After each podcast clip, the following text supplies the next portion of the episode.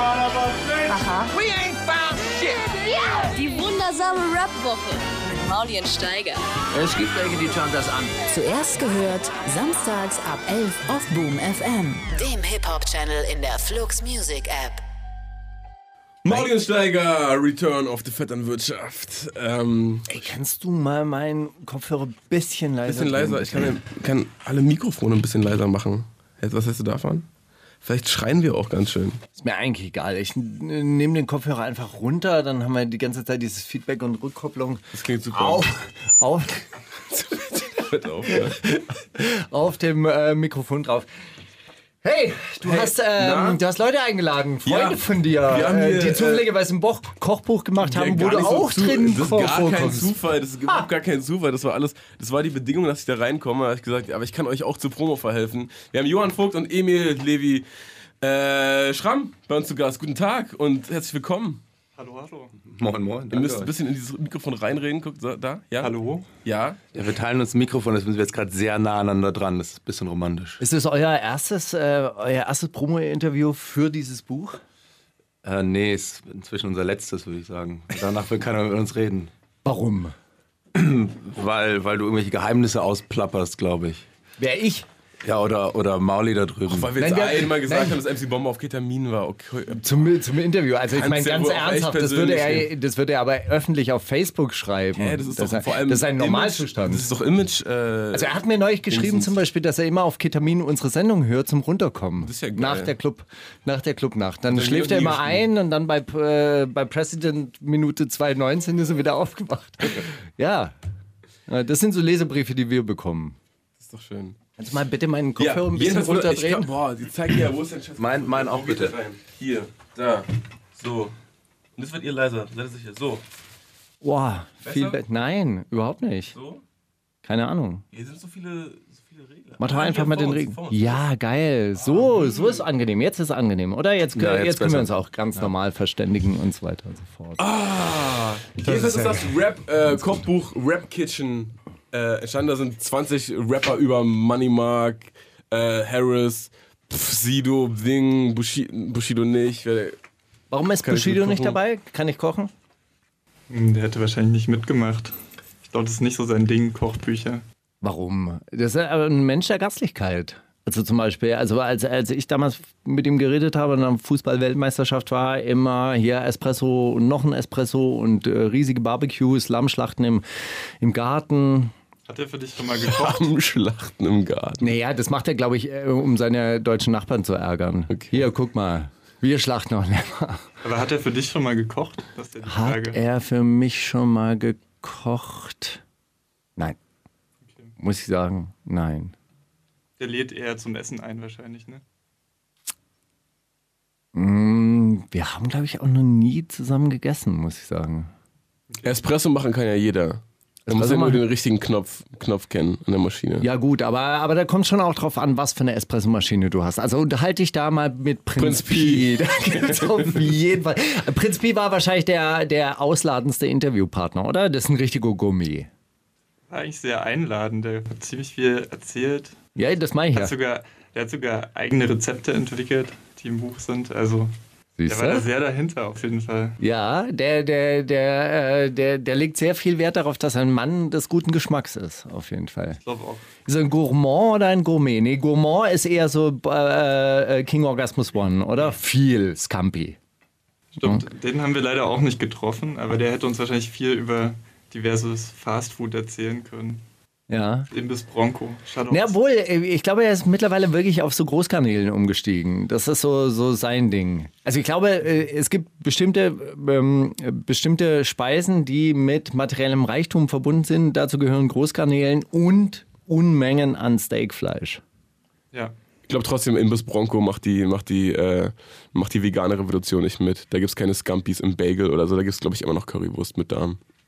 Aber du machst die ve- vegane Revolution noch mit. Das stimmt nicht. ist auch in unserem Buch steht. Ich war, das stimmt nicht, ich esse einfach nur kein Fleisch. Aber ich habe äh, tatsächlich, ich war letzte Woche in dem Restaurant, was Harris empfohlen hat und es schmeckt komplett nach Scheiße, kann ich schon mal sagen. The Bowl.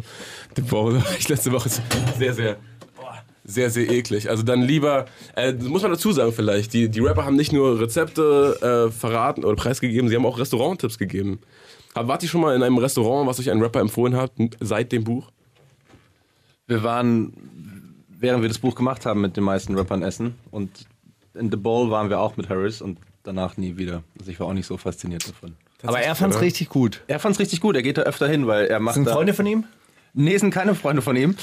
Ähm, glaube ich auf jeden Fall nicht, aber er kennt die inzwischen. Ah. Ähm, aber er macht da in der Nähe irgendwo Sport, glaube ich, und deshalb geht er danach da oft hin.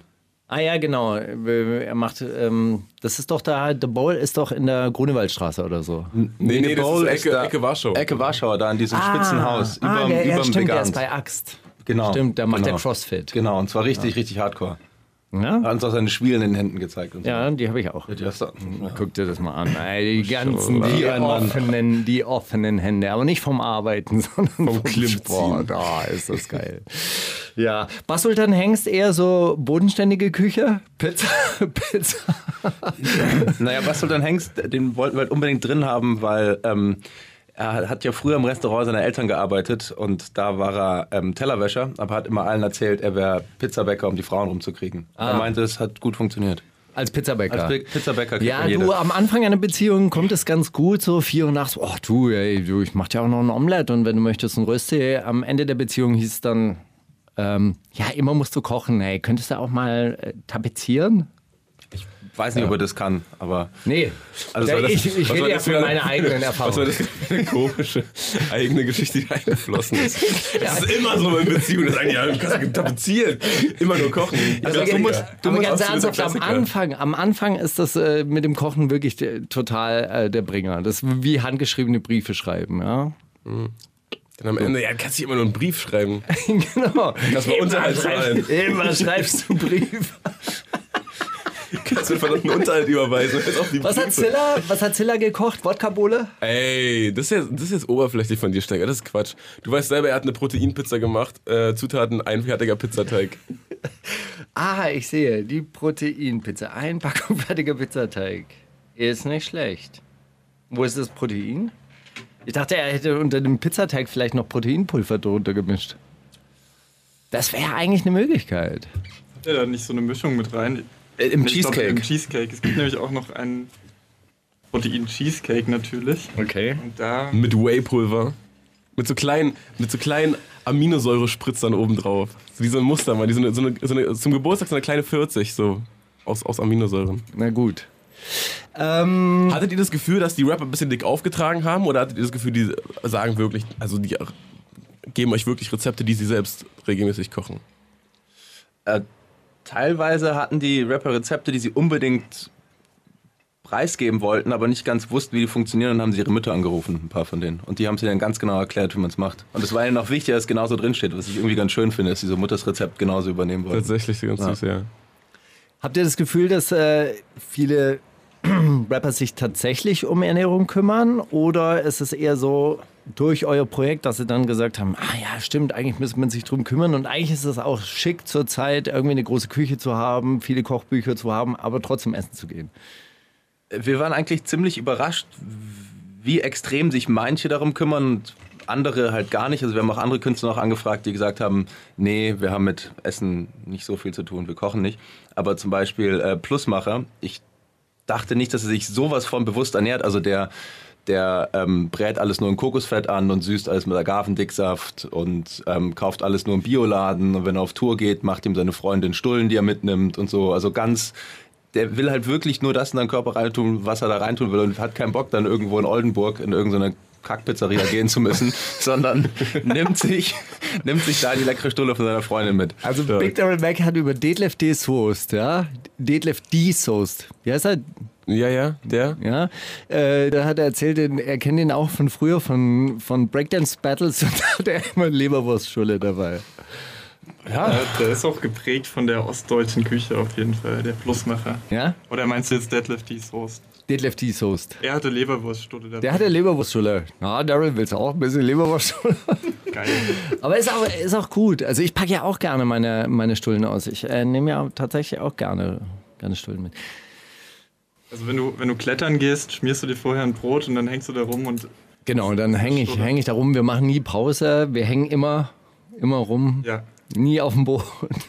Kannst du mir mal eine Leberwurststulle hochreichen? Runterschmeißen. Runterschmeißen. Oh, Verpasst. Was hören wir als erstes? Äh, als erstes hören wir Ninja Moves von Telly Tells. Tatsächlich ein Track, Wirklich? den ich sehr interessant finde. Würde ich euch mal ans Herz legen. Einfach, einfach mal reinhören, einfach mal folgen und ehe man sich versieht, ist der Track schon wieder vorbei. Man will ihn direkt nochmal hören. Als ich, das, als ich das gelesen habe, dachte ich, zweimal ist ein Versehen, dreimal ist Absicht.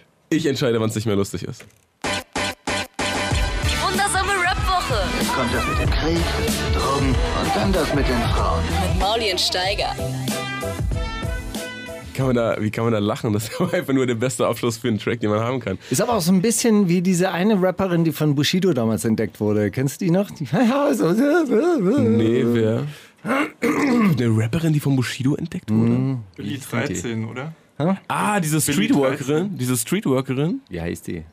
Hieß die äh, Billy, die war auf dem, äh, auf dem nein, zweiten Erst guter Junge Sampler. Ich äh, suche das gleich raus. Such Aber die- ist überhaupt die kein Problem. raus. Ich, ich finde es äh, sehr lustig, dass hier äh, Jaces sagt, äh, die griechische Küche wird in Deutschland total unterschätzt. Ich habe mal gehört, die, die griechische Küche ist der Kampf der Küche gegen die Lebensmittel.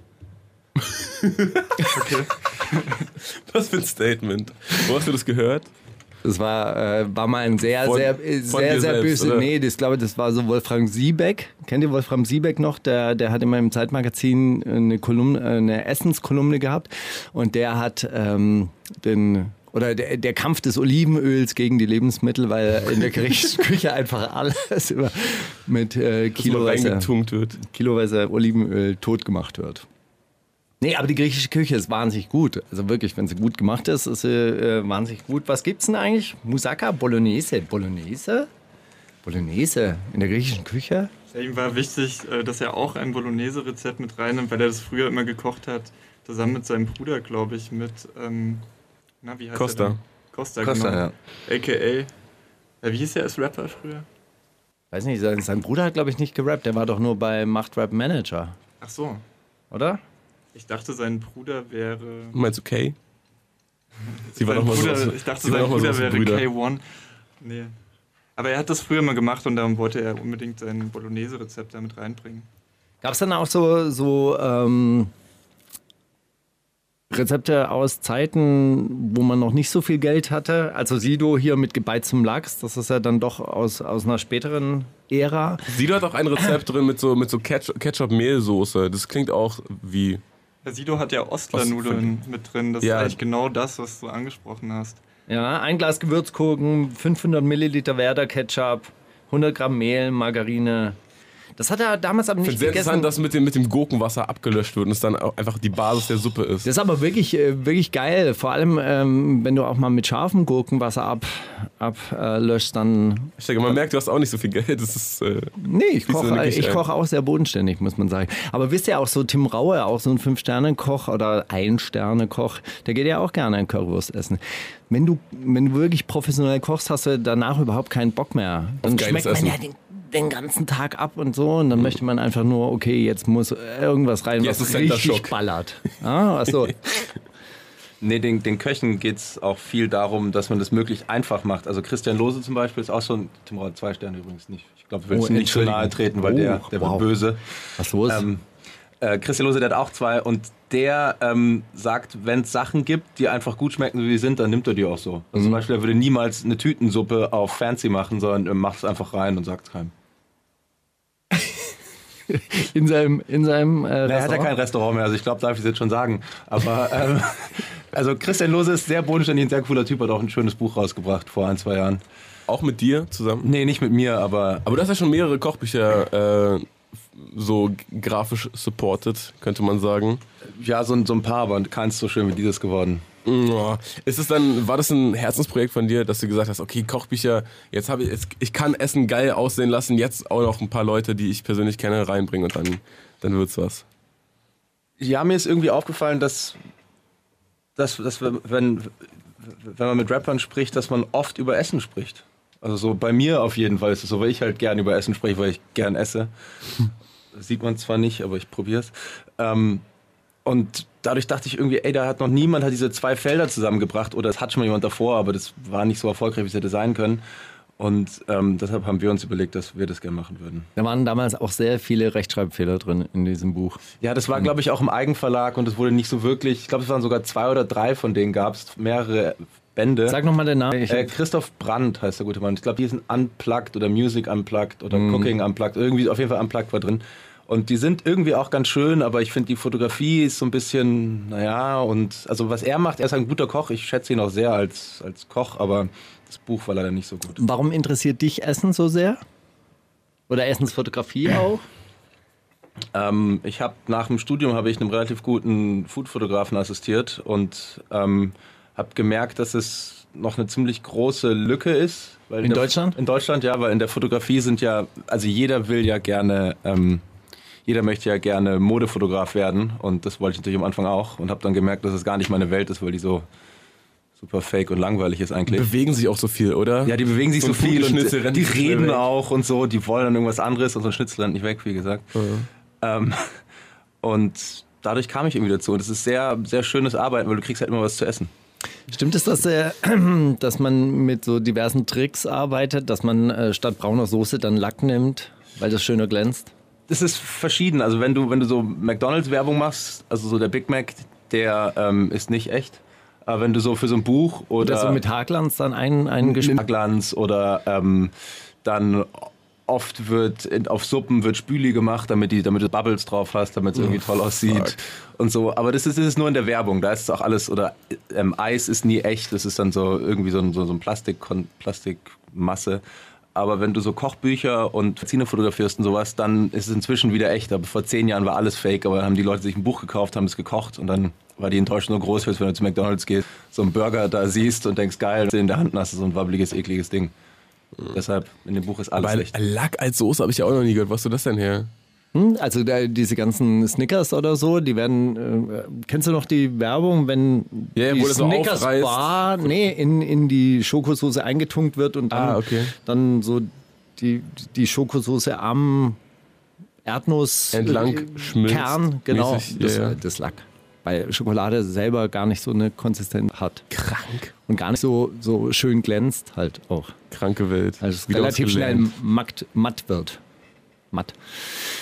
Wo- Wie erklärt ihr euch denn den Erfolg von Kochbüchern eigentlich? Also ich, ich habe halt in den letzten Jahren dann wirklich festgestellt, okay, also wenn man auf sich hält, dann hat man diese Küche mit dem freistehenden Küchenblock in der Mitte äh, kaum benutzt, aber eine äh, ganze Reihe von Jamie Oliver Kochbücher, die ich übrigens äh, entgegen ihrem Ruf wirklich sehr gut finde. Ich mag, also ich bin ein großer Fan von Jamie Oliver, weil der kocht nämlich auch ziemlich simpel und ziemlich gut.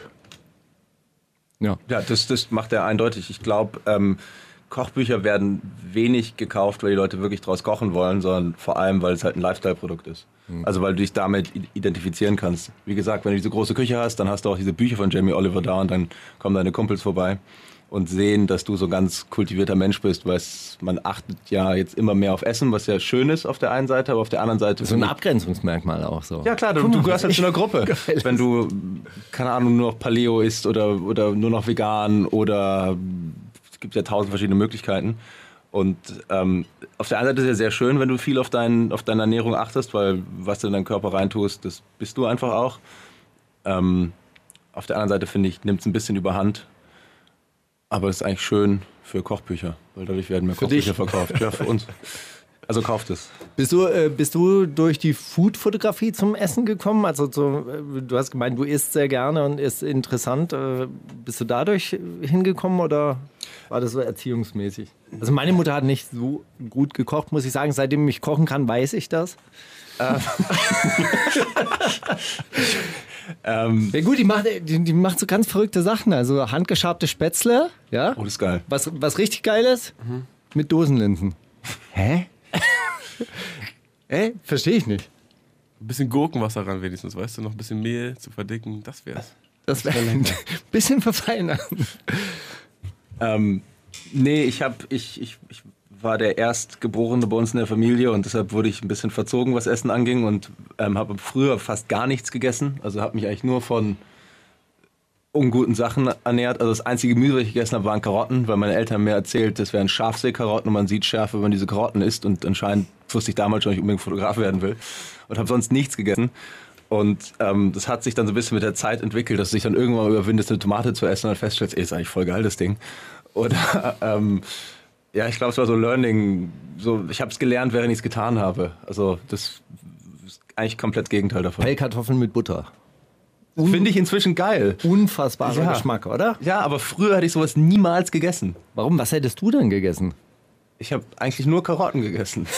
Was mit Pommes? Pommes habe ich gegessen natürlich, so Nudeln habe ich sehr gerne gegessen. Alles so sehr auf der simplen Seite, so alles was was eigentlich wo viel Zucker drin ist, also in der Nudel ist ja versteckt ganz viel Zucker drin in so einer in so einer Weizennudel und das war halt dann alles lecker. Wie, da ist Stärke drin. Ja, ja, Das aber was ist ist Stärke? Zucker. Stärke ist ja Zucker, wenn du es aufbrichst. Ja, wenn du es aufbrichst. Ja, Aber und das man macht ja natürlich ein bisschen. Der braucht ein bisschen, es schmeckt nicht süß, aber dein Körper merkt es irgendwie und dann tust du dir das Zeug da gerne rein. Also alles mit viel Kohlenhydrate. Und Johann, du warst einfach nur der, der Rap-Part. Dir ist Essen scheißegal, oder? Ist Essen nicht scheißegal, aber ich glaube, ich würde darüber jetzt nicht schreiben in der Regel. Also das war aber ganz gut so. Es war auch ein bisschen eigennützig, das zu machen, weil Rapper in Interviews halt sonst über ihre Musik reden wollen und mich die Musik von vielen Rappern einfach nicht interessiert mittlerweile. Und es war schön Und du so. trotzdem mit Rappern sprechen möchtest. ja, aber Warum? Ja, mit wem sonst? mich interessieren, mich interessiert die Musik von vielen Rappern, aber einige haben halt auch spannende Geschichten zu erzählen und wenn man sich dann mit denen treffen kann, ohne über ihr neues Album zu sprechen, ist das halt ganz cool. Es gibt viele Geschichten rund ums Essen, die die halt so raushauen, die die jetzt nicht erzählen, wenn man mit ihnen über Track 5 vom Album spricht oder so. Das sollte man sowieso nie tun. Mache ich auch nicht, aber ähm, es gibt ja auch Leute, die das gerne machen. Und dann hört man das öfter. Also keine Ahnung, Omika zum Beispiel über die kubanische Fleischmafia erzählt. Und ich glaube, sonst wären wir nie auf das Thema gekommen. Was ist die kubanische Fleischmafia? Laut Omika, ich konnte es leider nicht verifizieren, weil man in Kuba nicht so leicht offizielle Stellen nach der Fleischmafia fragen kann. Laut Omika gibt es dort halt kein Rindfleisch. Nur es gibt so ein, irgend so ein Part auf Kuba, wo so ein paar Rinder rumstehen. Die werden dann halt so Steaks verarbeitet für die Touristen und für so ein paar Privilegierte, die es dann doch dort gibt. Und äh, der Normalbürger kann halt ja hauptsächlich Reis essen oder so. Es gibt halt kein Fleisch. Und da gibt es Leute, die rennen da rein nachts, wo die Rinder stehen, schlachten die, zerlegen die, klauen das Fleisch und verticken das dann in irgendwelchen obskuren Hütten an die Normalbevölkerung, damit die auch mal Fleisch essen können. Fand ich ganz spannend. Schwer aber das zu verifizieren natürlich. Ich habe auf äh, Kuba tatsächlich Rinder gesehen, die sahen aber nicht aus, als wären sie zur Steakproduktion geeignet. Warum? Die waren ein bisschen dünn. Und Noch. ja, die waren auch nicht so fresh mehr. Naja. Ich glaube, die waren eher dafür, dafür da, äh, Pflüge zu ziehen. So. Aber es gab, es äh, gab auf jeden Fall Rinder. Also immer, immer wieder. Ja, ein paar werden halt wahrscheinlich auch gegessen. Vielleicht werden die dann, sind die dann in so einem abgeschirmten Luxusrinderressort. Ja, ja, das kann, äh, das kann natürlich sein. Also für die Touristen gibt es ja alles. Es gibt ja zwei verschiedene Währungen auch auf Kuba. Wirst ja, Ja. dann, äh, dann, wenn du dort Tourist bist, wirst du ja auch dann so hingeleitet, dass du nur mit deiner Währung bezahlen kannst. Das kannst du bei den normalen Straßenhändlern gar nicht machen. Die nehmen dieses Geld zwar sehr gerne, aber haben eigentlich auch fast nichts anzubieten. Was hast du auf Kuba gegessen, hauptsächlich? Rindfleisch. Nein, äh, nee, man muss ja dann auch in die Restaurants, also es gibt gar nicht so viel anderes, ähm, ähm, wo man hingehen kann. Es gibt so Cantinas, die haben aber so ganz obskure Öffnungszeiten und ähm, dort waren wir auch manchmal essen. Da gab es da gab's dann aber ähm, Schweine, Schweinekotelett oder sowas. Okay, aber hast du auch mal Kongri gegessen zum Beispiel? Das ist dieses Reisgericht, was die, ich glaube Reis mit Bohnen. Ne? Nee, du, kriegst ja, du kriegst ja eigentlich nichts anderes. Okay. Was mich wirklich sehr gewundert hat, dass es keine Eintopfgerichte gibt. Also äh, entweder, also zumindest nicht im öffentlichen Verkauf. Es kann natürlich sein, dass es privat äh, die auch Eintopfgerichte, aber es war so wenig soßenhaft. Ja? Es gibt dieses Wei äh, äh, Reis mit Bohnen und ein Stück Huhn dazu. Wenn du dann sagst, ja, ich hätte gern noch so scharfe Soße, dann kriegst du Tabasco. Danke. Also ein bisschen trocken alles. Ja, also ich hätte, ich hätte mir eigentlich gedacht, dass man da so, so quasi mehr Salz, Salsa oder so, sonst irgendwie irgendwas Soßenhaftes dann bekommt, aber das äh, ist da nicht, nicht besonders angesagt gewesen. Ja, ich glaube, die arbeiten noch so ein bisschen mit Früchten, die es da so gibt. Also das hat Omika auch gesagt, dass sie halt zu allem so selbstgemachte Papaya. Milchshakes essen. Ja, keine Ahnung, Papaya, ähm, Guave, sowas halt. Aber Ja, das, äh, das gibt es tatsächlich. Das gab es immer so zum Frühstück und so. genau. Ja. Gut. Hey, Nächster Song? dieser kurze Fleischmafia-Exkurs hat mir gefallen, aber wir machen jetzt trotzdem weiter mit äh, Flair. Flair ist zurück im Schacht. Und Ja. äh, Flair hat im Schacht auch ein Video gedreht und äh, ein ziemlich gutes Video, wie ich finde, mit einer ziemlich guten Adlib, nämlich Bin dieser Boy, die immer mal wieder reinkommt. Und äh, den spielen wir jetzt, oder? Damages. Die wundersame Rap-Woche mit Mauli und Steiger. Themen der Woche. Eieiei, Steiger. Es war die Woche der Video-Statements. Wenn wir sonst Wochen haben und uns beschweren, dass nichts passiert, außer dass jemand mal auf Instagram schreibt, ich gönne 187 alles Gute für die Zukunft oder so. Diese Woche ging's ging's heiß her. Der Rosenkrieg in Full Effekt. Ja. Aber mittlerweile nimmt es wirklich Ausmaße an, wie, wie, wie so ein Scheidungskrieg, der in aller Öffentlichkeit gibt. Also so Pedro Lombardi trennt sich von, Sarah Dings. Sarah. Sarah Frisch. ja, Bushido gegen Arafat. Arafat. Und Arafat, Arafat gegen Bushido. Wahnsinn. Also, also hat, das Ganze hat angefangen mit einem, mit einem Instagram Live-Stream, wo Arafat einfach Redebedarf hatte und gewartet hat, bis 10.000 Leute im, äh, im Stream zusehen. Hast du den gesehen? Und dann eigentlich? einfach mal, ich habe den nicht live gesehen, ich habe den abgefilmt gesehen, aber kurz danach. Äh, als es aber auch schon eine Antwort von Bushido gab. Also ich habe das beides gleich hintereinander geguckt. Bushido ist ja jetzt äh, Twitch, äh, Twitch-Streamer. Das heißt, er filmt sich beim Computerspiele spielen. Was, und- dafür steht Twitch. Twitch ist, das ist eine Plattform einfach. Das ist Ah, okay. sehr beliebt in der Gamer-Community. Und da hat er dann auch äh, direkt, direkt Stellung bezogen. Also Arafat wirft ihm, wirft ihm vor, dass er ein Heuchler ist, dass er Shindy irgendwie instrumentalisiert und äh, erpresst hat und äh, dass er überhaupt einfach auch ein Heuchler ist. Das Wort fällt tatsächlich äh, inflationär oft. Und vor allem, dass er keine Texte schreibt. Und das ist ja, das ist ja das, was. Also, So Breaking News. Huh. Huiuiui, was? Der? Der hat Nicht? Rap.de seine Live-Berichterstattung unterbrochen, um, um diese Meldung zu, zu verkünden, oder? Und Bushido hat dann auch direkt Stellung genommen im Twitch-Stream und hat gesagt, ich mach keine Beats, du sagst, ich mach keine Beats. Natürlich mache ich Beats. Ja, So, gut. ich, ich muss sagen, ich habe dieses Bushido-Statement gesehen und äh, es ist wirklich faszinierend, zehn Minuten zu reden, ohne irgendwie wirklich auf den Punkt zu kommen und dann mit so Ermahnungen und mein lieber Afat, das solltest du in Zukunft sein lassen und so. Ist ja auch gar kein Problem. Was geht denn da? Also ich meine, so kurz prägnante Statements, das wäre es doch mal gewesen, so, weißt du, wie Jens Spahn, der rauskommt aus der Pressekonferenz und dann wird er gefragt, können Sie da äh, ein kurzes Statement machen? Und dann sagt er, 30 Sekunden oder eine Minute. Tja, Tja, deswegen gibt man dir den in der Straßenwahl und nicht Bushido. ja, um mich kaputt zu machen. Nicht um Danke. Bushido kaputt zu machen.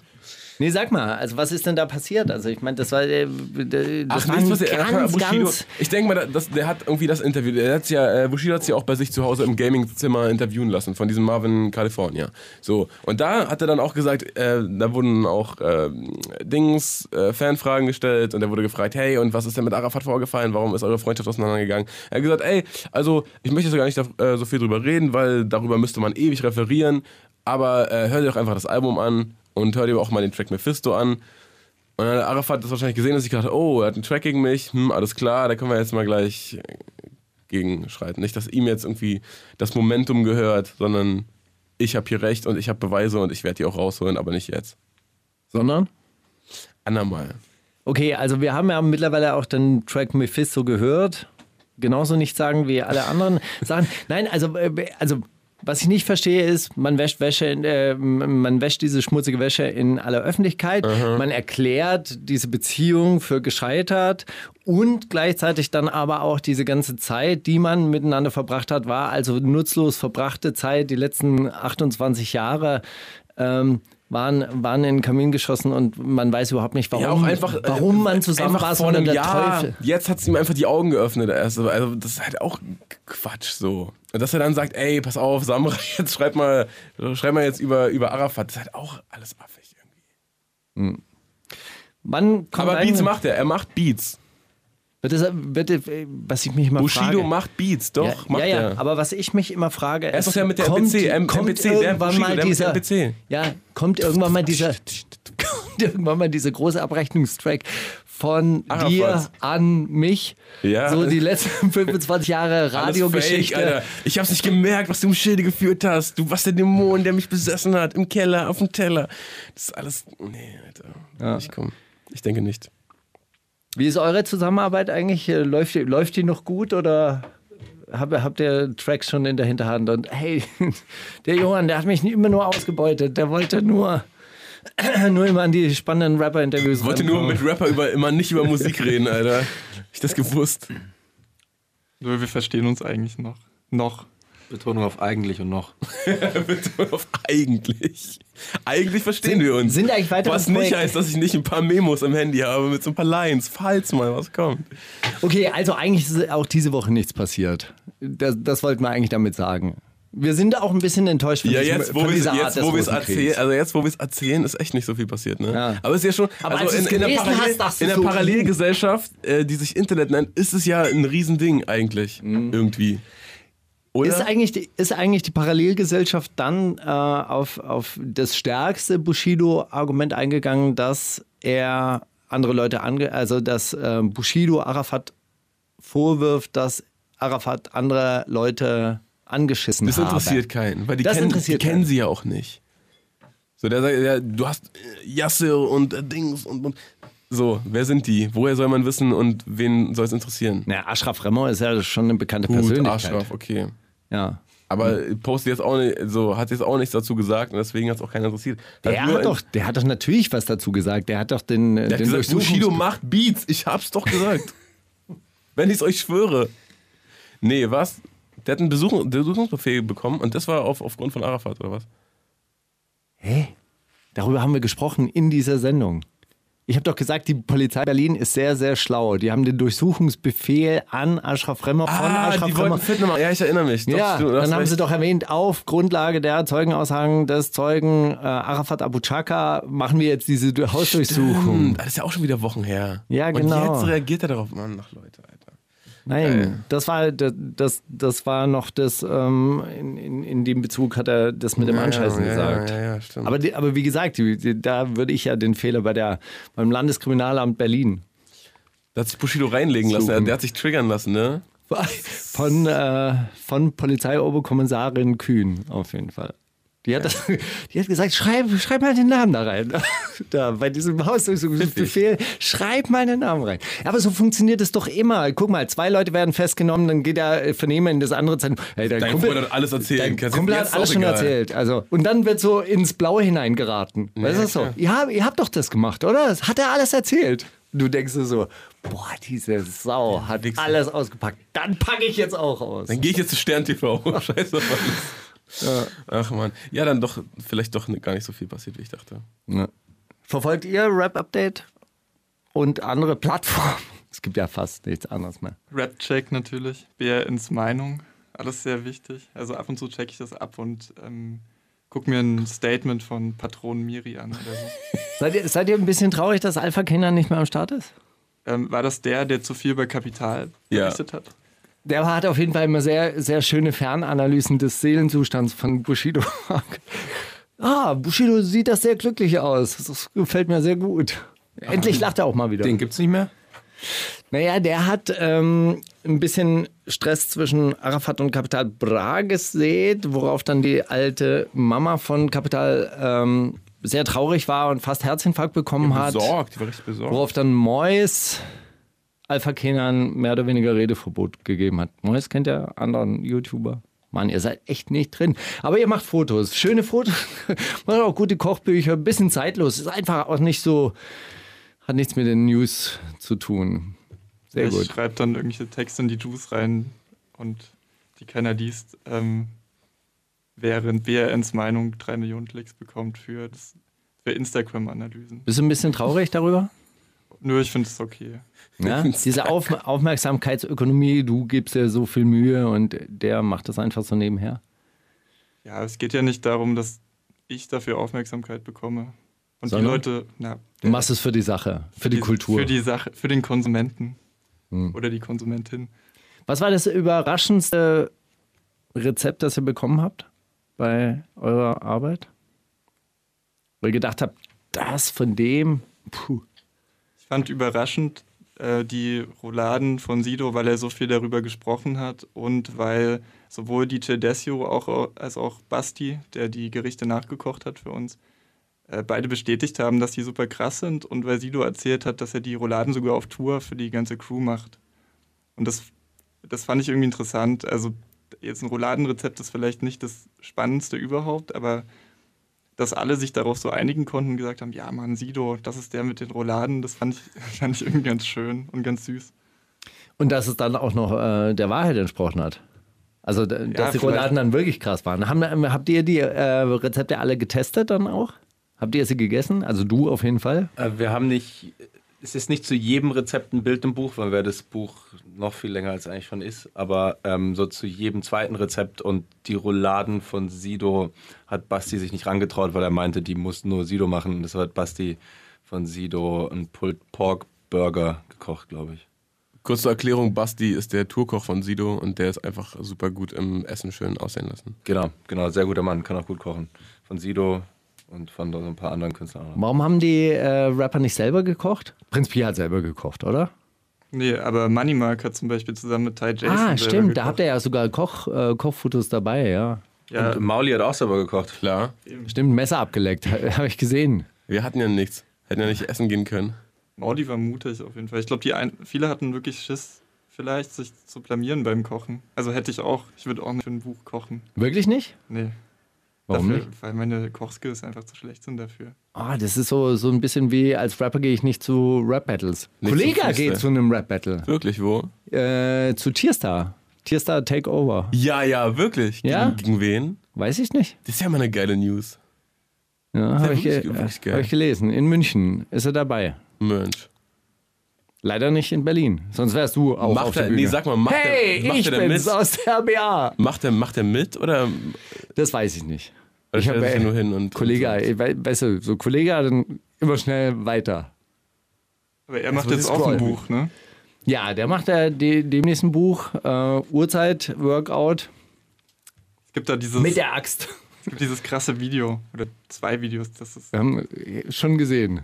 So irgendwo in Island oder so ist das, ne? Wirklich, in Island? Nee, es sieht so aus wie Island. Ich weiß nicht, wo das ist, aber es Ja, sieht da sehr episch man, aus. da sollte man auf jeden Fall, das ist auf jeden Fall ein Gesellschaftskonzept. Einfach alle mal nach Island, bisschen die Axt rausholen, Pfeil und Bogen, endlich mal wieder am, am Puls der Zeit sich zu fühlen. Ja. Ähm, irgendwas wollte, wollte ich sagen. Ach so, ja, aber ähm, ich wollte ja immer eine Rap-Talkshow machen mit Kochen zusammen, so wie Biolek. Ich finde es ja immer sehr schön, weil man ist zusammen beschäftigt und dann spricht sich's leicht. Steiger, ich wollte immer, ich hätte immer, es gibt YouTube, es gibt, du hast eine Kamera, du hast eine Küche, eine wunderschöne Küche, du kennst einen Haufen Rapper, worauf wartest du? Jetzt ist deine Zeit. Das Zeitfenster ist vorbei. Das ist Quatsch, jetzt geht's los. Biolek hat, ich kenne Biolek nur mit weißen Haaren. Klar hatte der irgendwann mal schwarze Haare, aber ich kenne den auch nur mit weißen Ich Haaren. habe das ja mit KZ gemacht, Jetzt da haben wir eine halbe, ein halbes Schwein, äh, haben wir ein halbes Schwein zerkocht. Wo ist die Oder- Folge? Müsste noch im Internet zu finden sein. Rap.de, Kochshow. Auf jeden Fall äh, ha- haben wir da ein halbes Schwein extra besorgt und davon haben wir aber nur ganz wenig gegessen und dann musste ich dieses halbe Schwein entsorgen. Da habe ich das in so ein, So ein Teppich Te- gerollt. so ein Teppich, so ein Teppich gewickelt und tatsächlich, tatsächlich äh, bei mir in den ähm, Mülleimer geworfen. Und das sah wirklich aus, wenn du so einen Körper trägst, der halt auch wirklich so 60 Kilo wiegt, so ein halbes Schwein wiegt ungefähr 60, 70 Kilo. Und das sieht echt aus wie ein, wie, wie ein toter Körper, den man dann entsorgt. Ich war sehr froh, dass die Nachbarn nicht. Das ist nochmal eine andere, andere. Fleischmafia-Geschichte hier.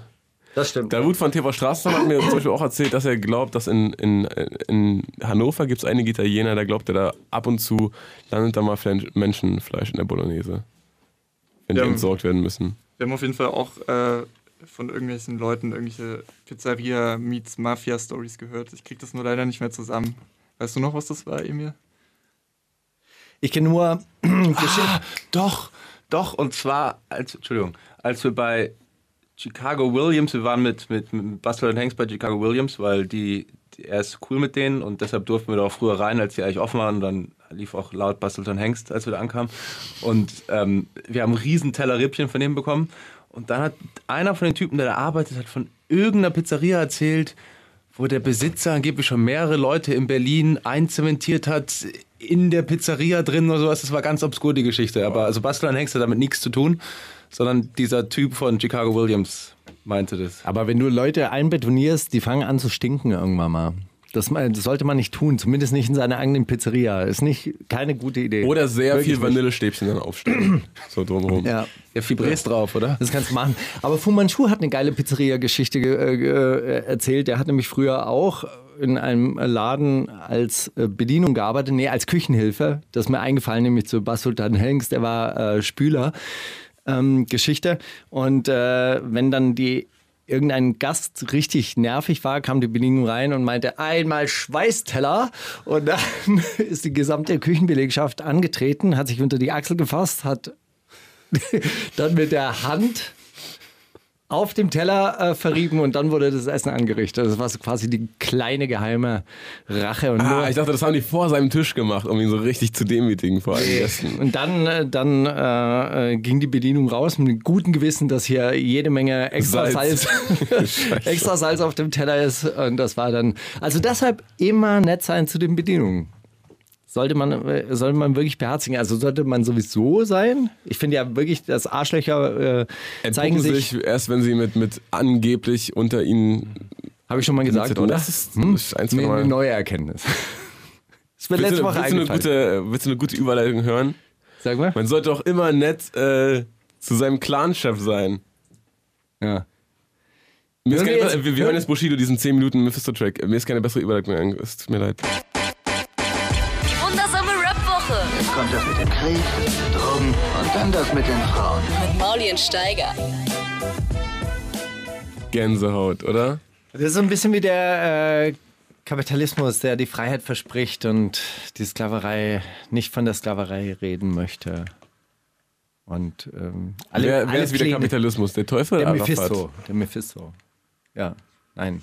Ja, der, Was? Der, Me- da wird kein Name genannt, oder? Nee, der Teufel, frage- der, der seine Pläne verschleiert. Was ich mich frage nach diesem Track, wer ist dieser Junge? Es wird immer von dem Jungen geredet. Wer ist, wer ist der Junge? Prinz Pi. Ja. Oder Flair, ist ja dieser Boy. Ist Ah. Bin dieser Boy. Ist doch auch kein Zufall, Alter. Das war alles kein Zufall, Mann. Seht ihr nicht, dass die alle gesteuert werden, Alter, die Marionetten? Vielleicht meint er auch dich. Du bist doch auch so der Junge, Stimmt oder? nicht, der Rap-Junge. nicht. Ich bin, ich bin noch nicht aufgenommen worden in diesen elitären Kreis Mhm. der Weltregierung, die sich überlegen, welche Rapper ihre Botschaften verbreiten. Johann, du warst ähm, mehrere Jahre, Jahrzehnte bei der Juice beschäftigt. Genau, eineinhalb Jahre. Liebst du Rap noch so wie, wie als du vorher? angefangen hast? Hat dich das desillusioniert? Also alle Leute, die bei Rap.de Praktikum gemacht haben, waren danach frustriert. Also bevor ich da fest war, habe ich halt auch schon viel irgendwelche Hip, irgendwelchen Hip-Hop-Journalismus gemacht. Das war schon desillusionierend genug, denke ich.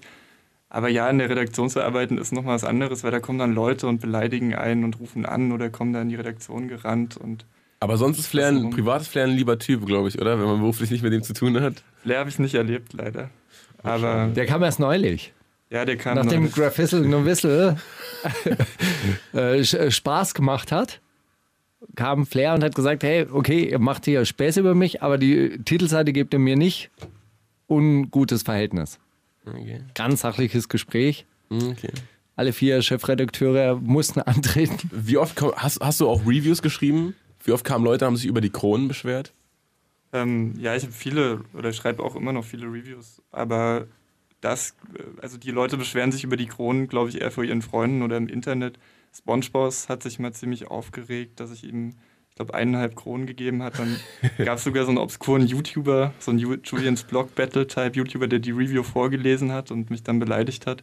Aber sonst ähm, ist es bei Reviews nicht so schlimm, aber es gab halt auch mal Rapper, die wegen irgendeiner News äh, ausgetickt sind und dann Schläge gedroht haben, angedroht haben. Geil. Das positive Verhältnis zur Presse ba- bahnt sich seinen Weg. Ja, ich glaube, in der Szene, gibt's- Rap-Szene gibt es dasselbe Lügenpresse-Denken wie Das gibt es auch Gesamtgesellschaft. äh, hier übrigens. Also bei mir. Ja, stimmt. Ich habe da schon mal so, ich habe von dir auf jeden Fall schon so Sachen gehört. Ich weiß nicht, was liest du denn tagtäglich, so junge Welt oder so? Hm? Äh, Gegenstandpunkt. Eigentlich ausschließlich Gegenstandpunkt. Ich lese überhaupt keine täglichen Nachrichten mehr. Ich lese nur noch die gefilterten täglichen Nachrichten, wenn sie durch die marxistische Maschine gegangen sind und dann werden sie mir präsentiert. Okay, und wann gründest du dein marxistisches Alternativmedium? Hm? Demnächst. Ist, äh, ist in Planung. Mit Red Bull zusammen. Mit, Genau. Naja, irgendjemand muss ja finanzieren. Man muss ja von, von innen untergraben. Und das ist, Alter. ich dachte mir, Red, hey, das passt, ist cool. stimmt. Ja, und Bull nenne ich halt Bolschewiki, dann passt das auch.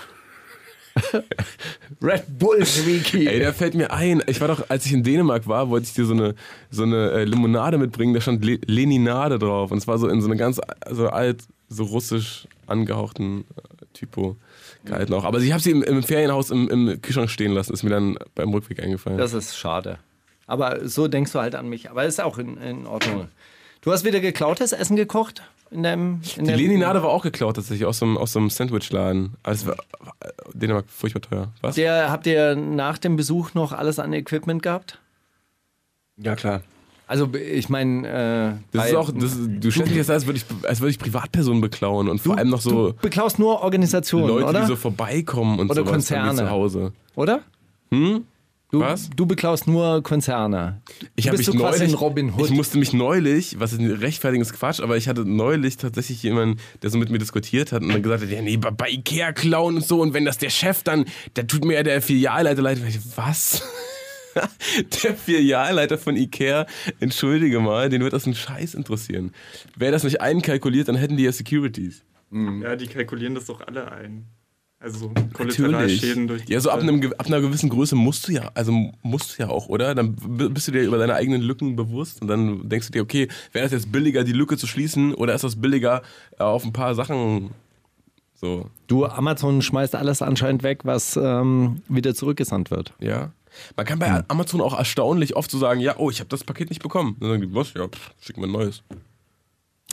also, die sind so groß, denen ist echt egal. Korrekt. Wir hatten das mal mit, ach, ist egal. Ist so schön. So, wir haben jetzt tatsächlich noch Wie lange habt ihr, wie lange habt ihr an dem Buch gearbeitet insgesamt? War es schwierig, eigentlich die Termine zu bekommen? Teilweise ja. Also es gibt Leute, mit, die mitmachen wollten, mit denen wir über ein halbes Jahr hinweg eigentlich keinen Termin bekommen haben. Ich bin wirklich ein bisschen äh, traurig, dass ihr mich nicht gefragt habt. Ich hätte ich meine, ich bin zwar echt ein beschissener Rapper, aber Ich immerhin doch ein Rapper. Und über Essen hätte ich wahnsinnig gerne. Also, Also ich hatte ein bisschen Angst vor dir. Warum? Weil du hast mal gesagt, ich bin nervig und soll dich in Ruhe lassen. Ernsthaft? Ja. Ich wollte dich schon mal, ich wollte dich mal fotografieren und dann waren wir auf irgendeiner Party und dann meinst du, ja klar, und hast mir eine Nummer gegeben. Und ich glaube, es war ein Fehler, weil dann habe ich dich ein paar Mal angerufen. Und meinst du, ja, ruf mich dann nochmal an. Und dann irgendwann mal habe ich gehört, dass du jemandem gesagt hast, dass ich nervig bin und dich in Ruhe lassen soll. Und Digga, so bist deshalb, du. So bist deshalb, du wollte ich dich, deshalb wollte ich dich nicht fragen, weil ich dachte, am Ende, am Ende kommt der schwarze Block zu mir und So bist du aber manchmal, Steiger. Aber darüber bist du nicht bewusst, ne? Nee, da, da bin ich mir nicht bewusst, weil, weil eigentlich denke ich immer, dass ich äh, total nett bin. Nee, das war auch am Anfang ganz nett. Du meinst, ja klar, machen wir und so. Und dachte ich, okay, cool, der will, aber anscheinend wolltest du gar nicht so dringend. Du willst dich gar nicht so gern fotografieren lassen, wie du immer tust. Eigentlich schon. Das können wir ja nachholen. Okay, ich gebe dir mal meine Nummer. Ruf ich an. Ruf ich einfach an. Gib ihm, gib ihm am besten eine Adresse, dann steht er irgendwann mal vor der Tür und dann kannst du nicht mehr Nein sagen. Das ganz große Problem ist tatsächlich so, so mein Verhältnis äh, Zeit und Ökonomie. Nee, das war ja auch dann vollkommen okay. Also, Oh Gott, jetzt, äh, guck mal, ich schwitze, jetzt fange ich an zu schwitzen. Oh, Kritik, ja, das ist ge- genau mein Themenfeld. Ja, und da hast oh, du drüber noch mit angefangen, Steiger. Genau. Ah. Was war die letzte Frage? Ich äh, weiß Letzte Auch Frage. lange gedauert hat. ja. Nein, warum sie mich nicht angerufen haben. Aber Das ist egal. Ja, gut, okay. Wir haben ich noch, verstehe. noch eine Frage. Da wir jetzt schon geklärt haben, dass ihr Rap immer noch liebt, das werdet ihr selber Fan geblieben, äh, habt ihr ein paar Musikwünsche mitgebracht. Und zwar spielen wir jetzt zweimal hintereinander Bushido. Äh, und zwar einen seiner, seiner größten Real Talk-Songs aller Zeiten, Nie ein Rapper. Bestes Lied. Das heißt, äh, willst du kurz noch was dazu sagen, warum du es mitgebracht hast? Arafat hat gesagt, da hast du nicht gelogen. Äh, Ich war nie ein Produzent. Ich habe niemals Beats gebaut. nee, was? Ähm, Bushido war einer der ersten deutschen Rapper, die ich als kleiner Junge richtig gut fand. Das ist wahr. Deshalb muss dieses Lied muss dafür mitgebracht werden, als du mich gefragt hast. Kannst du dich daran erinnern, dass du's, äh, wo du es zuerst gesehen hast? Auf, auf Viva Get the Clip oder war bei TRL? Nee, ich hatte, ich hatte das Glück, mein Vater ist auch Journalist und ähm, Simone Geldmacher, die hat früher PR für Bushido gemacht und die hat mir immer alle CDs geschickt, als ich noch Boah. kleiner war. Boah! Der Name ist Programm. Und ne, ja, ich habe die, ja, und ähm, deshalb konnte ich das immer ein bisschen früher schon hören und ähm, fand Bushido einfach mega gut. Das ist für dich, Bushido. Die wundersame Rap-Woche. Fantastisch. Mit, mit Mauli und Steiger. Prima Show. Boah, das ist die Bushido-Snare, ne? Die Alias-Snare mit ganz viel Reverb. Hörst du dir manchmal Musik eigentlich so unter diese Brille an, dass du es gar nicht mehr so richtig genießen kannst, sondern du sagst, oh, da hat er das gemacht und da hat er diese Snare genommen. Oft schon. Nee, aber über die Snare hat er mal in einem Interview geredet früher. Das ist auch schon ganz ewig her. Als man noch nicht wusste, dass er keine Beats selber macht. Erklär, das, erklär, mir, erklär mir diesen Insider auch für die Hörer, Mann, die Dienstagabends hier dazuschalten. er, Sag ist noch einfach mal. In seinem Statement ist er einfach ganz, ganz, ganz, ganz oft darauf eingegangen, dass Arafat ihm vorgeworfen hat, dass er sich Sachen vorproduzieren und schreiben lässt. Und er hat so ausgekontert, dass er gesagt hat, ich mache Beats. Von wegen, ich mache keine Beats. Na klar, ich könnte mich jetzt hier mit meiner MPC hinsetzen und könnte jetzt ein Beat. Mache ich aber nicht. Aber ich mache Beats. Ja, aber das ist doch altbekannt, dass äh, Bushido sehr gerne produziert. Ja, natürlich. Ja. Und das Genauso wie es er, altbekannt ist, dass er nicht so gern Texte schreibt. Kann sehr gut lesen, nicht so gut schreiben. ja. So. Und er dann kümmert, sich, er kümmert sich um alle Business-Angelegenheiten selbst. oft. Das, das, macht er, das macht er wirklich. Der ruft auch selber an. ja, ist doch super. Ja.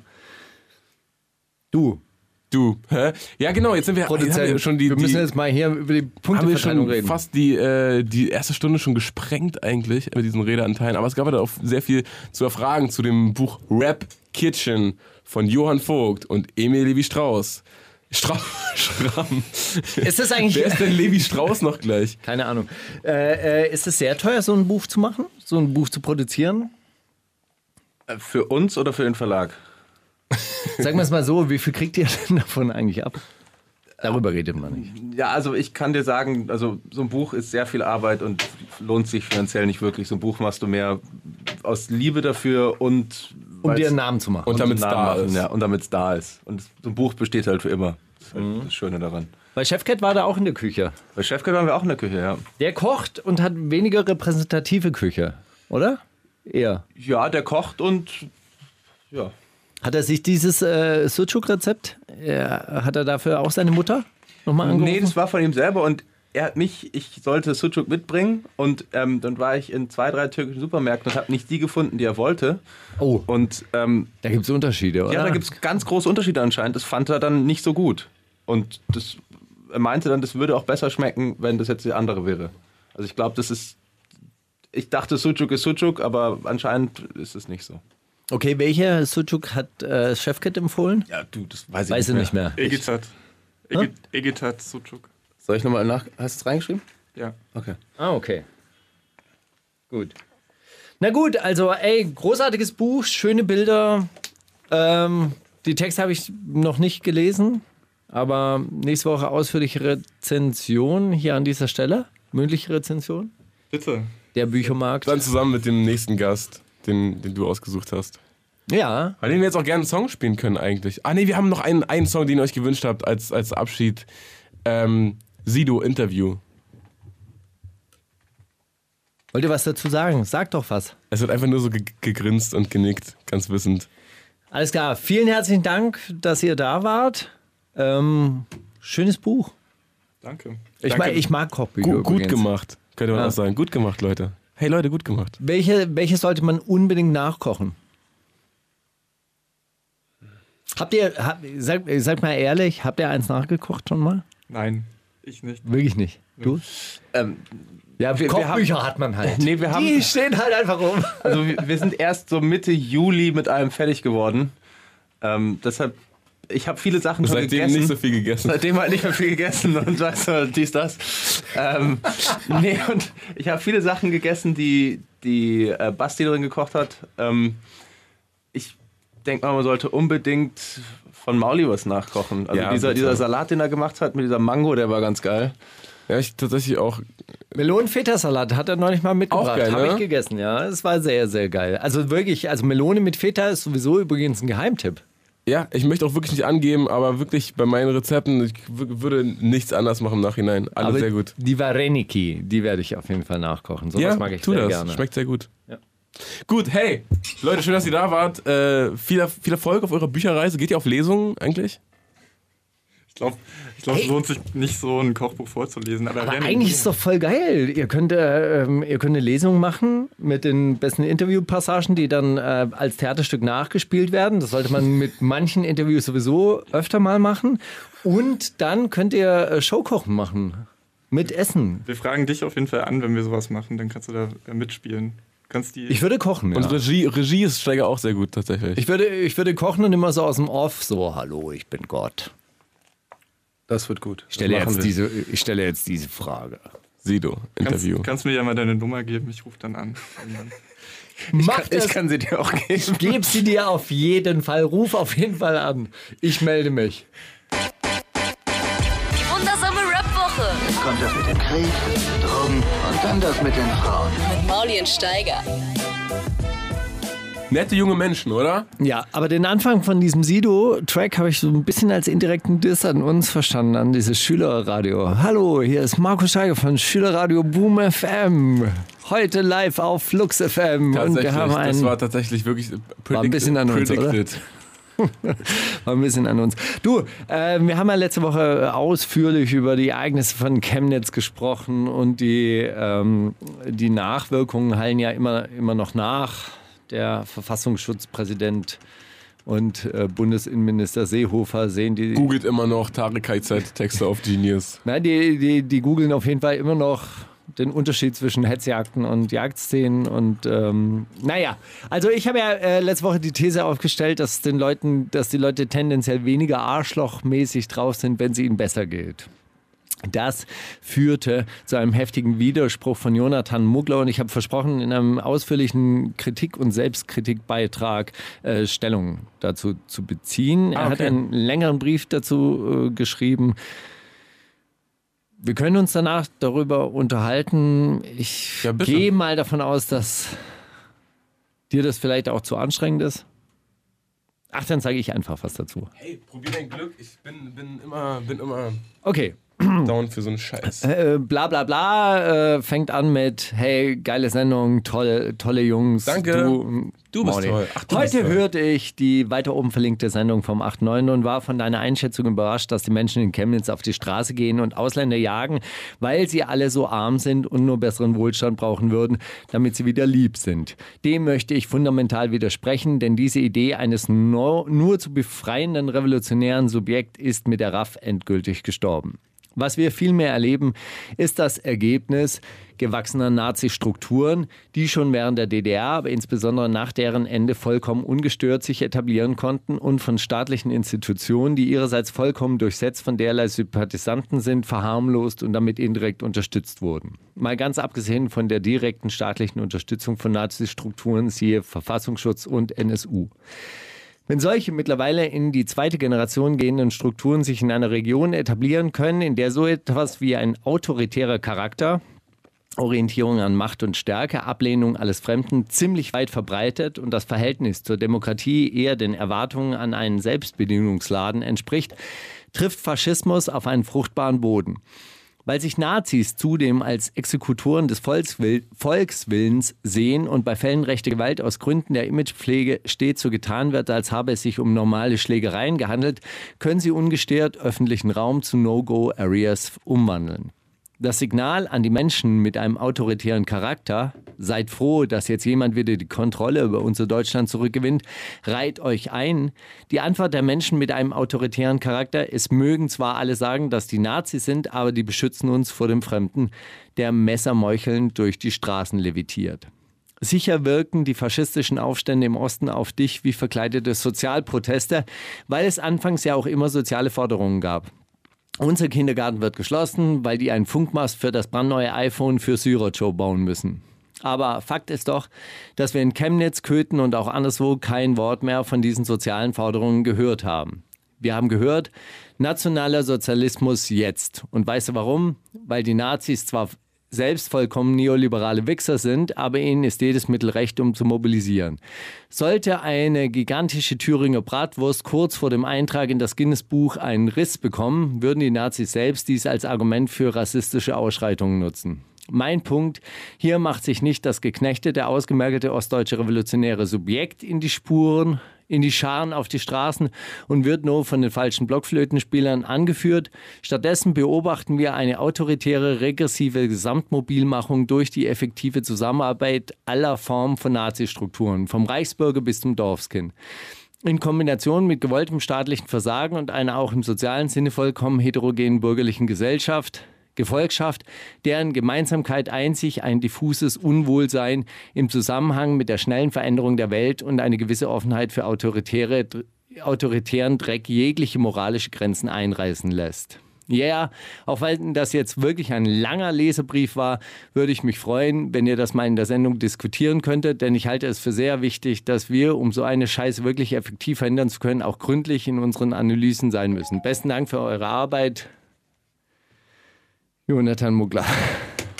Also ich glaube wirklich, dass ein, ein also dass der, der Punkt, dass die Sympathisanten vor allem in, in Reihen der Polizei sind, dass es wirklich äh, denen einen sehr großen Rücken gibt. Glaube ich schon. Finde ich gut analysiert. Dass wenn, wenn Polizisten sich denken, irgendwie, ich meine, das ist jetzt in kleineren Städten weniger der Fall wahrscheinlich, aber so, dass es bestimmte Straßen in Berlin gibt, wo, weiß nicht, wo äh, so Zuhälter das Sagen haben und da gehen Polizisten nicht rein. Natürlich kriegen, kriegen die dann so ein, so ein Gefühl von, ah Gott, die Ausländer machen ja auch, was sie wollen und das auf der Nase rum, dann kannst du auch nicht mehr. So, und können aber auch nicht richtig, weißt du? Und deshalb sind dann die staatlichen das, das, Strukturen das da drin, dann, drin, verstrickt. Ja, ich glaube, dass das so, das ist halt so ein, so ein, so ein ja, schon aufeinander über, also überfärbt, nee, überfärbt, abfärbt. Mhm. Aber sein Punkt war jetzt eigentlich, dass es sich ja überhaupt nicht um soziale Proteste handelt, sondern um gewachsenen Rassismus, der sich da Bahn bricht. Und eigentlich könnte man den jetzt überhaupt nicht einfangen, ja, aber sondern ja, nur, also wie gesagt, das nur bekämpfen. Ja den kann, also das, was ich da jetzt rausgelesen habe, ist, dass man diese Strukturen eigentlich nur bekämpfen kann. Die kann man nicht überzeugen, die kann man jetzt nicht irgendwie mit mehr Kindergartenplätzen dort abholen, wo sich ihr... Ähm, ihr, ihr Protest entzündet. Ihr Protest über einen vermeintlichen äh, Schließung oder genau. ich weiß schon, was du meinst, ja, klar. Ja, sondern das dient nur als Anlass, eben ja. um dem rassistischen Ressentiment irgendwie freien Lauf zu lassen. Ja, ist so. Glaubst du nicht? Ja gut, also mein, meiner Meinung nach, und das war ja eigentlich die, die, mein, meine These von, vom letzten Mal, das äh, kommt natürlich ein bisschen verkürzt rüber, wenn ich jetzt sage, ja, gebt denen so viele Kindergartenplätze wie, äh, wie möglich und dann äh, sind die auch nicht mehr fremdenfeindlich, sondern eigentlich geht es bei meinem Argument ja darum, dass man diese Konkurrenzverhältnisse in diesem Wirtschaftssystem ja generell beenden sollte, dass man den anderen eben nicht mehr als konkurrierendes Pro äh, äh, Subjekt wahrnimmt und man stattdessen eine kooperativ agierende Gesellschaft setzt, in der es allen einigema äh, einigermaßen oder sehr gut geht. Ja, dass man das, was man gemeinschaftlich ja, wirtschaftet, ja, dann eben auch gemeinschaftlich teilt und dann ist es halt mit dieser ähm, dann ist der andere zwar vielleicht äh, trotzdem fremd, aber er ist ja trotzdem ein Partner. Ja, die Leute in, wollen doch gar nicht in, Gemeinschaft sein mit allen.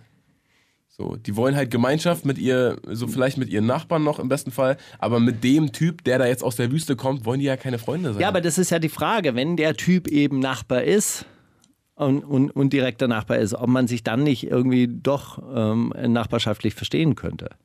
Das ist ja immer so, immer so quasi mein Ansatz, dass man irgendwie das große Kollektiv außen vor lässt, weil ich glaube, dass durch das große Kollektiv kommen erst wirklich die richtigen Probleme ins Spiel. Also wenn du dann Nation bist, wenn du dann so einer Fiktion wie Nation nachhängst, ja, ja. wenn du ein Volk konstruierst. Ja, also ich meine, äh, Bayern und äh, Nordseebewohner können sich ja auf den Tod nicht leiden, aber wenn sie ein deutsches Volk darstellen sollen, dann, dann sind schon. sie sich einig plötzlich. Dabei hat man ja wahrscheinlich mit seinem Nachbarn Türkisch, mehr zu teilen. Türkischstämmigen bayerischen Nachbarn mehr, mehr, zu, mehr zu tun und mehr ja, gemeinsam als jetzt äh, irgendwie mit, mit der Nordsee. Verstehe ich. Ja, das wäre das wär ja also quasi mein, äh, meine Herangehensweise, dass man die materiellen Lebensbedingungen ändert.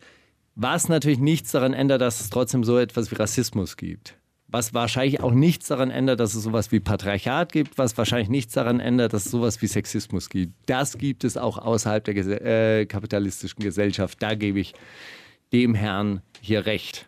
Und glaubst du denn, dass man Rassismus bekämpfen muss oder dass man ihn überzeugen kann? Oder dass man Rassisten überzeugen kann? Na, das, was er jetzt feststellt, ist halt, ist halt meiner Meinung nach so ein bisschen ähm, defetistisch. Ja, die sind so, die bleiben so, die, die werden sich nicht ändern, selbst wenn wir die materiellen Verhältnisse verändern. Und das, da, da bin ich natürlich viel, viel zuversichtlicher und sage, nee, die Leute. Aber er klang auch so, ja als, eigentlich- wär, als würde er irgendwo aus der Region kommen, wo das tatsächlich ein Problem wäre und nicht, als würde er einfach in seinem Lesezirkel oft über marxistische äh, Literatur reden. ich sehe das Problem schon. Also ich, ich sehe das Problem schon und glaube auch, dass diese Strukturen gewachsen sind und die sich auch dort etablieren konnten und tatsächlich auch dieses äh, Zusammenspiel zwischen bürgerlicher Gesellschaft, die sagt, ja, die nehmen das Recht ja wenigstens in die eigene Hand, weil ja auch wiederum aber auch von der großen Politik dieser, dieser permanente Rechtsbruch an die Wand gemalt wird. Ja, ich meine, was ist denn so schlimm, wenn Leute ohne oder mit den falschen Papieren äh, eine Landesgrenze passieren? Also, wer, was geht da unter? Ja? Seehofer, Bundesinnenminister, sagt, das ist das Schlimmste, was einem Rechtsstaat passieren kann. Das darf nicht passieren. Da muss der Rechtsstaat hart reagieren. Und dann gibt es halt irgendwelche Honks, die auf der Straße sagen: Ja, gut, der Rechtsstaat kann das gar nicht mehr. Dann nehmen wir das Recht in die eigene Hand. Das ist ja so quasi die, die, Aber, aber auch schon die von, logische von, von Schlussfolgerung Geschichten daraus. gehört, wo, wo ähm, Leute aufgrund ihrer Papiere irgendwie nicht äh, ju juristisch belangt werden konnten und dann, oder was ist nicht juristisch, soweit kam es gar nicht, sondern ähm, von der Polizei nicht festgehalten werden konnten oder irgendein Staatsanwalt Wenn du hier die falschen Papiere hast, dann, äh, dann bist du weg. Ja. Und wo dann die Polizei aber auch gesagt hat, ja, ey, vielleicht kümmert ihr euch selber drum. Wer? Die Honks. Poliz Polizisten zu Leuten, die gesagt haben, ey, das hier, der hat unsere Frau angefasst. Und dann, ja, dann kümmert euch mal selber drum. Wir können da nichts machen, aber wir haben auch nichts gesehen. Und ich glaube, dass es, dass es keine Selten Seltenheit ist. Mhm. Tatsächlich. Ja gut, ich habe einen Kumpel aus Mali, dem wird jetzt irgendwie vorgeworfen, dass er zwei Jahre lang hier äh, gearbeitet hat, Steuern bezahlt hat, Krankenkasse bezahlt hat und anscheinend nicht rechtmäßig hier im Lande war. Das ist normal. Dem wird vorgeworfen oder der hat, Dem wird das vorgeworfen. dass er Steuern bezahlt hat. Nein, dass er, dass er äh, das aber unrechtmäßig getan habe, weil er ja keine Aufenthaltsgenehmigung für Deutschland hatte. Da wird ihm jetzt ein Prozess gemacht und dann ist er, er äh, seine zu sechs Steuern- Monaten. Kriegt er seine Steuern zurück und dann muss er seine auswandern. Hey, kriegst deine Steuern. Ey, wir wollten doch gar nicht, dass du da bist. Äh, Zahlen ja deine Steuern zurück. Ja, gut, also, äh, ich bin ja immer noch so sehr Pädagoge und so sehr Sozialarbeiter, dass ich natürlich sage, es muss ja trotzdem eine Möglichkeit geben, auch diese Leute zurückzugewinnen, selbst wenn sie so einen autoritären Charakter haben. Also autoritärer Charakter ist übrigens auch irgendwie so, ich kann nichts machen gegen die da oben, also finde ich die da oben voll, äh, eigentlich voll geil. Nur die da oben sind halt gerade schlecht und deshalb müssen sie weg und durch andere, die da oben ersetzt werden. Durch stärkere. Das ist deine, deine Meinung, oder das ist die Meinung des Volkes. Naja, das ist die Des Meinung. besorgten Volkes. Das ist die Meinung des besorgten Volkes gerade. Die da oben sind, die machen es nicht richtig. Die gehören weg. Während ich ja sage, die da oben machen es schon richtig für die Verhältnisse, wie sie, wie sie sind. Nur die Verhältnisse sind scheiße, deswegen Verhältnisse weg. Und die da oben dann halt auch. Auch weg. Gar keine, die da oben mehr. Das ist doch der Punkt. Ah, Steigen, muss mich mal mit auf den Schießstand nehmen, dann denke ich da vielleicht genauso wie du. Kein Schießstand. Es gibt keinen Schießstand. Da ist Verbot. Da steht jetzt so, der, der, äh, kennst du das wie an Diskotheken, wenn dann so Bilder hängen? Diese Person haben Hausverbot. Eigentum der Polizei. Da geht gar Hey. nichts mehr. Gut, ey. Also, aber interessante Diskussion geht bestimmt auch weiter. Ihr könnt uns schreiben, mauli at universal, Bitte, ja, bitte. nee, mauli at royalmunker.de. Ja, Bitte. der nimmt das alles äh, dann zur Kenntnis, bearbeitet es redaktionell und schickt es mir dann weiter. Korrekt. Du hast einen, äh, einen kleinen Geheimtipp mitgebracht. Äh, Genau, ich Von einer Hardcore-Band namens Ghetto Justice. Richtig. Ja, Ghetto Justice äh, gefeiert bei Noisy, weil sie irgendwie ein Video gemacht haben mit ein ziemlich verstörendes Video tatsächlich, so in so SM-Klamotten, aber dann nur Jungs in einer Dusche. MC Boogie hat mit denen einen Track gemacht. Ich weiß nicht, ob er das Video kannte, bevor er den Track aufgenommen hat, aber interessante äh, Kombination. MC Boogie auch, taucht er auf in dem Video? Nein, Keine SM nein, nein. Die wundersame Rap-Woche. Fantastisch. Mit, mit, mit Mauli und Steiger. Zitate raten. Einfach nochmal dabei sein, wenn wir die ganze Struktur der Sendung über den Haufen werfen und Zitate raten irgendwie in der Mitte machen, weil wir keine Zeit mehr haben, weil dieser 10 Minuten Bushido-Track uns komplett komplett kaputt gemacht hat. Es ist, äh, wir haben wirklich keine, kaum noch Zeitstrecke, aber ein kleines Zitate-Raten ist immer drin, oder? Auf jeden Fall. Du bist vorbereitet, oder? Ja, auf jeden Fall. Wie viel hast du? Drei. Ich auch drei, dann wird es doch sportlich. Na komm, willst du Okay. anfangen? Es gab Jagdszenen, aber keine Hetzjagden. Hartwig Fischer, Vorsitzender des Deutschen Jagdverbandes, Bundeshorst Horst Seehofer, Verfassungsschutzpräsident Hans-Georg Maaßen oder Thorsten Kleditsch, Chefredakteur der Chemnitzer Freien Presse zu den Vorfällen in Chemnitz. Also alle vier. Wer, wer ist der Dritte? Wie, wie hieß es? Hans-Georg sein, Maaßen? sein Amt, meine ich? Achso, Verfassungsschutzpräsident. Ich nehme den. Ja? Nee, es war Thorsten Kleditsch, Chefredakteur der Chemnitzer Freien Presse, aber wahrscheinlich sind sich alle drei. Sind sich relativ einig, oder? ich denke sogar, dass der Jagd, äh, Jagdtyp auch dem zustimmen würde, weil der kennt den Unterschied zwischen Hetzjagd und Jagdszene. ja. Hetzjagd ist nämlich, wenn man noch einen Schäferhund bei hat und der so von der, von der anderen Flanke so Ja, das, Reh, das Reh nach links treibt und dann Wenn so tausend Treiber, äh, tausend Treiber mit so Mistgabeln Ja, ja, auftreten. stimmt. auf der einen Flanke. Na gut. Äh, äh, äh, ach so, ich bin dran, richtig. Ja, jetzt weiß ich's. In dem Moment, als ich das Foto gepostet habe, sage ich dir ganz ehrlich, und ich schwöre auf unsere Freundschaft, die wir auch schon seit langem pflegen, war mir das äh, nicht bewusst oder beabsichtigt. Bushido zu Markus Steiger über das Foto mit dem Paris-Pulli. Bushido zu Mephisto über das Foto mit dem Paris-Pulli. Oder Bushido zu Arafat Abu Chaka über das Foto mit dem Paris-Pulli. Das war tatsächlich ähm, Bushido gegenüber mir. Oh, hat das. Das ist richtig. Aber dass du es noch weißt, ist lustig. Dass du noch weißt, ist auch lustig. Also das freut mich. Überraschung. Auf die Freundschaft. Ja. Willst du oder so ich? Ich? Na gut, ich mach. Natürlich war mir das bewusst. Ich habe natürlich diesen Pullover angezogen und ich habe auch gewusst, dass da Paris draufsteht. Ich habe auch gewusst, dass einen Tag vorher was in Paris abging. Bushido zu Nico Backspin, Bushido zu Mephisto oder Bushido zu Markus Steiger. Bushido zu äh, Nico Backspin. Tatsächlich ja, auch richtig. Zwei ja. Tage später. Wusste, wusstest Zwei, du das? zwei Tage nach dem Interview zu mir. Hm, das ist schade. Oder? Ja. Ich habe relativ nah, Kann, nah kann beieinander. sein, ich weiß nicht. Ja. Gibt es noch ein drittes aus der Serie? Das ist, nee, du bist dran. Wieso? Willst du noch eins? Ich wusste, dass, äh, in, äh, ich wusste überhaupt, dass Paris existiert, deshalb habe ich den Pulli angezogen. deshalb habe ich keinen Pulli angezogen, deshalb war dieses Nacktbild. es gab keinen Mob, keine Hetzjagd und keine Pogrome. Josef Goebbels nach der sogenannten Reichs Reichskristallnacht 1938, Michael Kretschmer, sächsischer Ministerpräsident nach Chemnitz oder Chuck D nach den LA Riots. Oh, wow. Wow. Ähm, Goebbels? Nee, es war Michael Kretschmer nach den Ereignissen mit Wirklich? Chemnitz. Ja. Nee, kein Mob. Kein Mob, keine Hetzjagd. Keine Pogrome, das ist auch schön. Keine Pogrome, hat er recht. Gab's nicht. Also Synagogen wurden nicht, ähm, nicht abgefackelt, dafür wurden jüdische Restaurants entglast. Aber es war wahrscheinlich importierter Antis äh. Antisemitismus. Es waren wahrscheinlich die Syrer, die, die vor den Nazis weggerannt sind und nebenher noch ein paar jüdische Restaurants entglast haben. Die dachten sich, vielleicht, vielleicht kommen die dann auch auf die gleiche Idee. Guck mal hier. Genau. Ich habe noch eins, Wir haben oder? noch gemeinsame Feinde. Ich habe auch noch eins.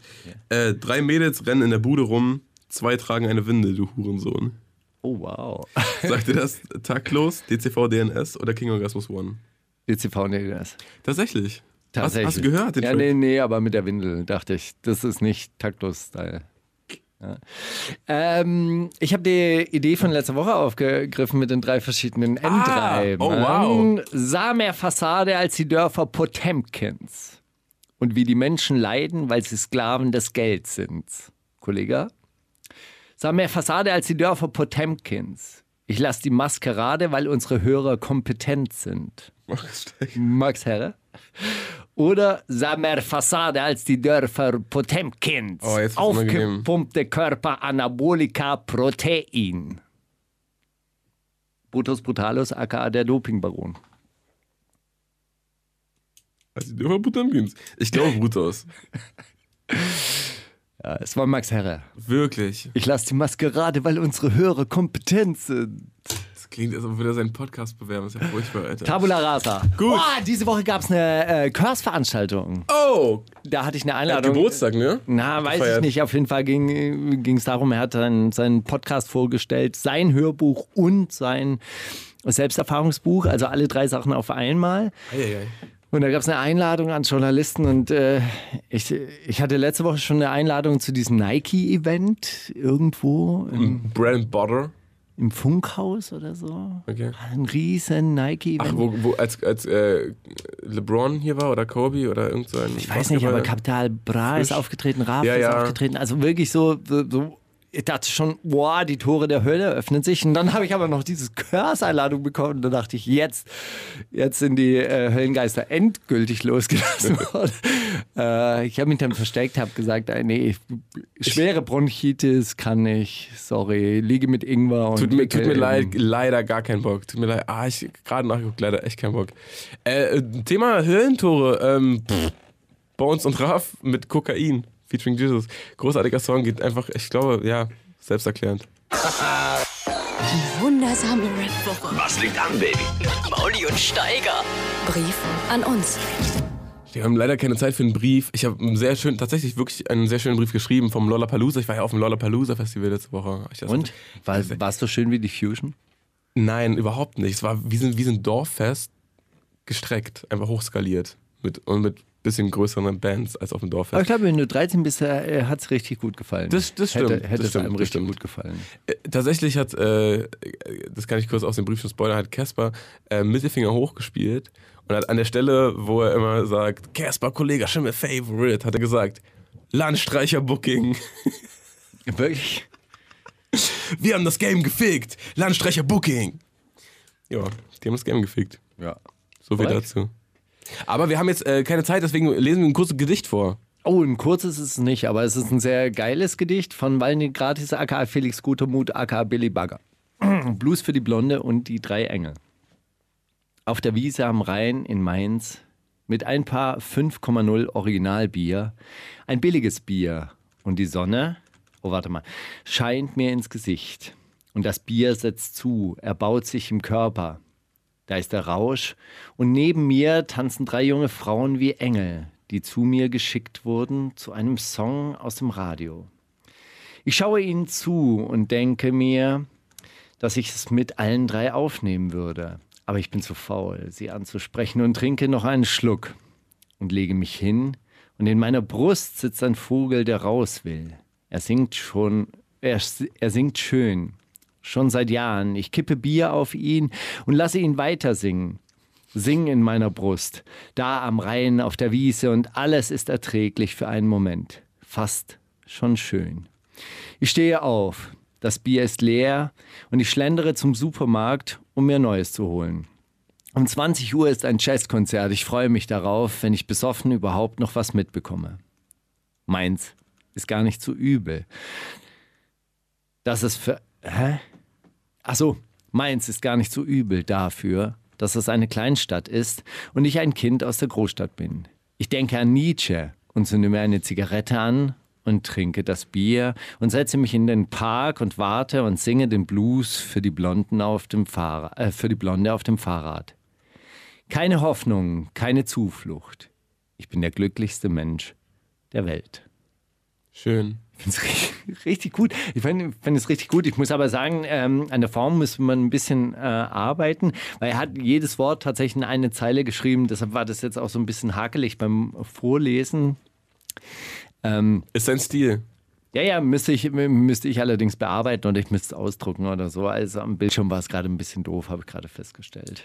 Ja, äh, Ich schlecht fand trotzdem sehr schön, wie er, wie er Bier auf den, auf den Vogel in seiner Brust, der raus will, so raufkippt. Also, ich kippe Bier auf den Vogel. Das ist Richtig gut. großartig. Und ich singe den Blues für die Blonde auf dem Fahrrad. Oh Mann. Gut, wir haben jetzt auch einen kleinen Blues von Sierra Kid. Äh, meld dich, wenn du klarkommst. Tatsächlich echt sehr guter Track. Äh, vor dem Hintergrund, dass er einfach äh, eine Beziehung hatte wohl oder eine sehr gute Freundschaft zu einem Mädchen, eins von beiden. Und äh, sobald es ihm schlecht ging, war sie weg. Eigentlich nichts, was man noch nie gehört hätte, aber man hört raus, dass es wirklich richtig ernst geme gemeint hat und das äh, gefühlt hat. Und das äh, macht das Ganze zu einem echt guten Track. Gutes Video auch. Also gut, fangen wir an. Die wundersame Rap-Woche mit Mauli und Steiger. Kannst du Mauli fragen? Ja, Steiger, und da war es das Ganze schon wieder. Ja, sag mal, was ist dein Lieblingsgericht? Also was kannst du wirklich gut wow. kochen? Was äh, kochst du dir gerne, wenn du nach Hause gehst? Tatsächlich, ja, wir haben so, Oder gehst so, du lieber so ein, wir haben so ein, nee, wir haben so einen neuen Hype. Wir machen so Pesto selber, also Oh. unser Basilikum und Geil. Pinienkerne und so ähm, äh, Parmigiano und sowas. In einen Parmigiano, in so einen Mixer. Ja. machen das klein, äh, Knoblauch natürlich auch.